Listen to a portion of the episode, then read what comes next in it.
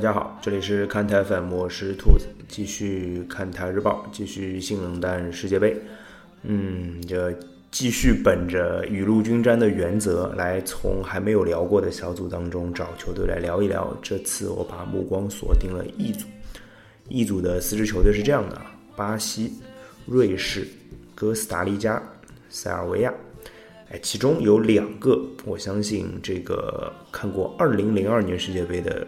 同学们啊，哎，当然也不是你。如果你看过二零零二年的世界杯呢，基本上你现在也应该已经毕业了啊，除非你的学历很高，对吧？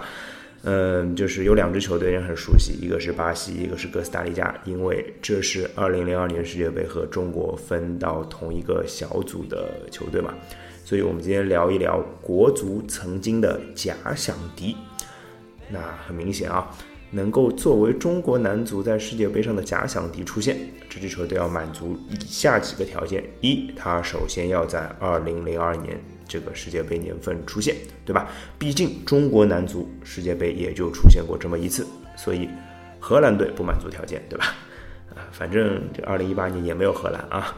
然后啊，必须要分跟中国男足分到同一个小组，对吧？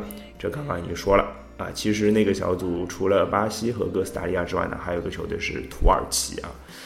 第三就更重要了，你不能是一支太牛逼的球队，那就是中国球迷一定是盲目自大的，那对吧？就是对于中国男足的时候，那个时候的确是盲目自大的，但是呢，再盲目自大，也不会。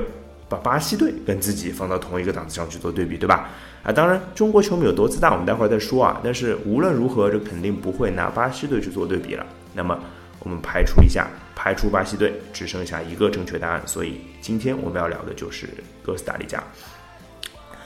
哎呀，既然这个聊到二零零二年嘛，我们就说说二零零二年的故事好了。那二零零二年之前也提过，肯定是 在无论如何在中国范围内。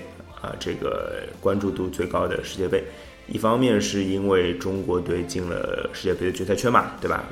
唯一一次啊，下一次什么时候不知道。另外还有就是因为那届世界杯是在亚洲举行的，在日本和韩国举行的嘛，看球是不需要倒任何的时差的啊，差一个小时嘛，就跟没有一样，对吧？你去日本旅游还倒什么时差？韩国旅游倒什么时差？对吧？并没有这个关系，所以关注度看的比赛也是。非常高的啊，而且零二年对我来说，对我们这个我的同龄人来说，其实也是非常 非常有意义的，因为我那年正好是中考，对我中考年，我那年十五六岁嘛，所以其实印象特别深，印象特别深。那时候已经懂点球了，而且是也处于自己比较中二的年纪嘛，对吧？觉得自己挺懂的，所以看球看得挺认真的。说实话，好，我们来说一说二零零二年这个中国队的场景啊。不对不对，不是聊哥斯达黎加嘛啊，把把这两支队串起来啊。二零零二年世界杯中国队的第一场小组赛对阵哥斯达黎加，呃，我反正那那天是学校组织一起大礼堂啊，开放大礼堂啊，停课然后看球的，想看球的都可以看，大概是这样子。我是和一群球同学啊，同学在在那个大礼堂一起看的啊。这里面同学之中就有一个啊，现在依然在跟我一起做电台的人，叫做大老师啊。对，那时候我们还不是很熟啊，后来越来越熟，变成非常非常好的朋友。还是因为比赛嘛，还是因为看球嘛？对，呃，那一年其实啊，不是说了嘛，中国球迷特别自大嘛，所以当时的目目标大家都说了嘛，什么进一球得一分赢一场，对吧？虽然这个目标一个都没有完成，但是中国球迷们的春秋美梦当时是这样的。巴西我们先不去想它，第一场打哥斯达黎加干掉，对吧？然后对阵土耳其，我们有机会守个平局，然后呃再指望巴西队帮个忙，我们小组就出现了啊呸，对吧？开什么国际玩笑？后来那届比赛，土耳其是世界杯第三，然后呢，哥斯达黎加在小组赛跟土耳其是一比一打平，所以你把一个和世界杯第三打平的一支球队列为自己的假想敌，知道中国球迷有多荒谬了吗？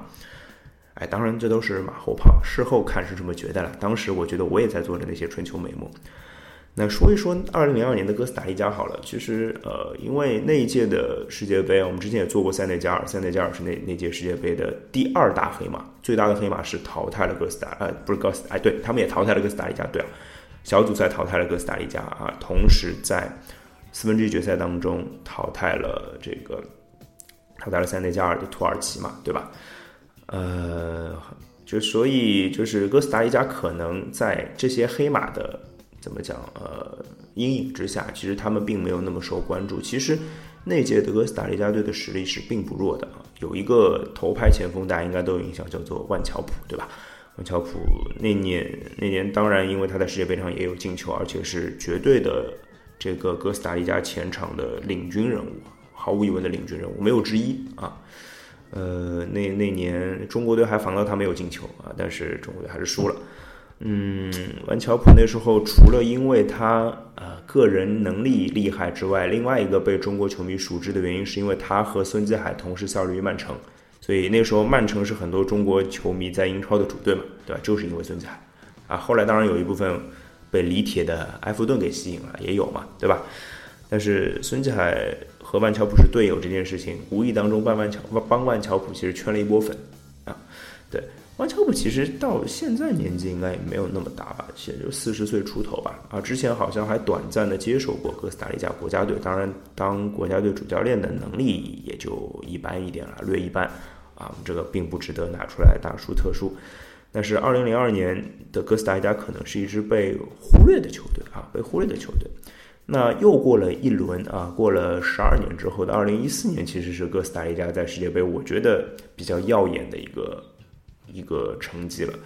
就是二零一一四年世界杯，如果你光在二零一二二零一四年世界杯之前看到小组赛的分组抽签的话，你一定会觉得我的天呐，这哥斯达黎加被分在了一个死亡之组，而且这个死亡之组就是看起来哥斯达黎加就一定是那个被垫背的。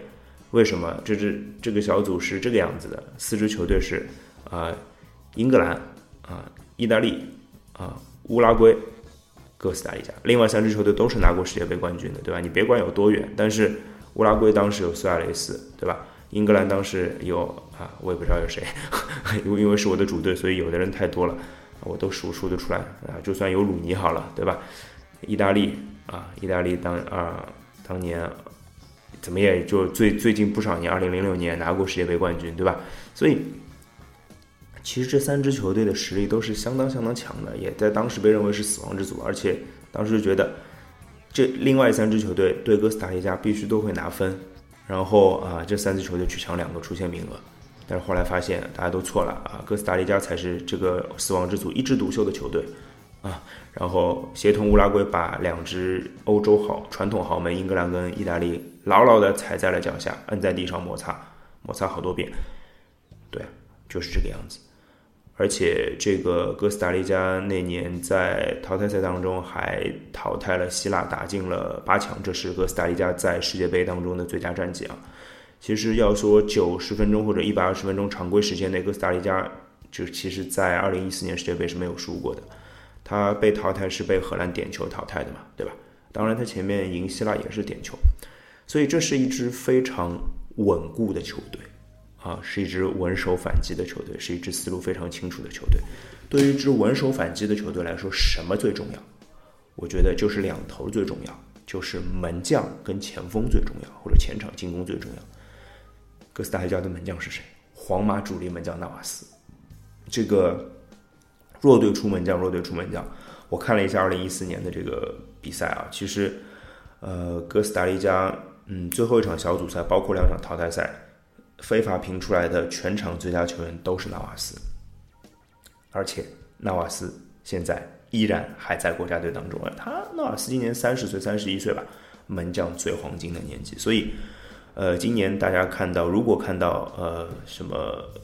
新闻报道啊，在世界杯小组赛之后出现这样一个报道，说，呃，皇马门神单场十次扑救，力助哥斯达黎加什么什么什么，啊，绝对不要觉得意外啊，弱队出门将嘛，而且纳瓦斯的实力有目共睹的，对吧？呃，然后我想说的另外一个事情是前场嘛，前场，呃，上一届世界杯为哥斯达黎加队打入第一个进球，赢乌拉圭那场比赛第一个进球的是乔尔坎贝尔，乔尔坎贝尔其实在呃。在联赛当中或者在俱乐部的表现其实是非常的不如意的。他应该一直隶属于阿森纳嘛，但是他常年被阿森纳外租。好像今年是二零一八年的夏天，应该他是自由球员。你就想啊，他郁郁不得志啊，在俱乐部队，那他急需一个舞台来证明自己，对吧？而且哥斯达黎加稳守反击的打法是非常适合坎贝尔的发挥的，况且他需要一份合同啊，在这个怎么讲，在精神和物质的两方面对他都有刺激，所以我相信坎贝尔会发挥出很棒的战斗力的。然后第三个重要的点就是布兰·路易斯。布兰·路易斯是应该说是，嗯，哥斯达黎加前场的一个灵魂人物。如果把纳瓦斯看作一面神盾啊，如果把坎贝尔看作一把尖刀的话，那我相信布莱恩·路易斯应该是那个指挥官的角色啊。他是在后面运筹帷幄的大将，呃，这个长得就有大将之风，非常非常帅啊。这个大家可以在。在看台 FM 的微信公众号上啊，看到布兰路易斯到底有多帅？对，太帅了。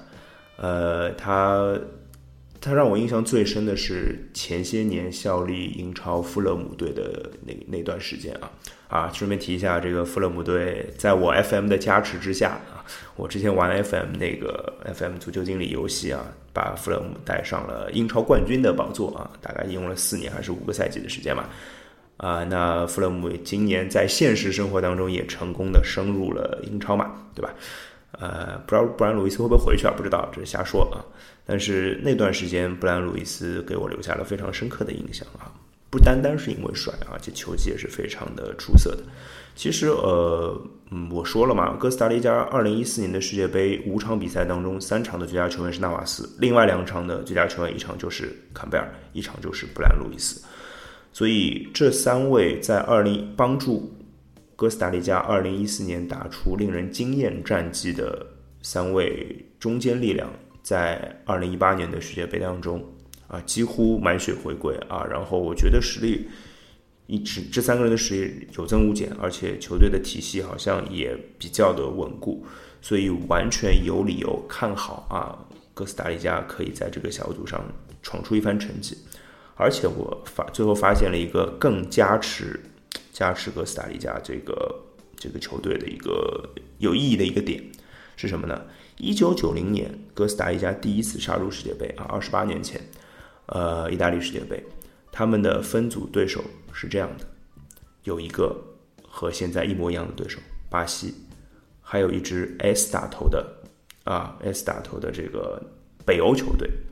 也有一支 S 打头的和这个多种族有关的，可能会引起分裂的球队。对，当时的分组是巴西、哥斯达黎加、苏格兰还有瑞典，对应现在就是巴西、哥斯达黎加啊，然后塞尔维亚还有瑞士，是不是有点巧合呢？二一九九零年那一年，哥斯达黎加击败了瑞典，击败了苏格兰。拿到了小组第二，对我相信二十八年后的今天，我们有理由期待哥斯达黎加会打出一个让人惊艳的战绩。谁会签下坎贝尔呢？不知道了啊，我们走着看喽。今天节目就到这里，拜拜。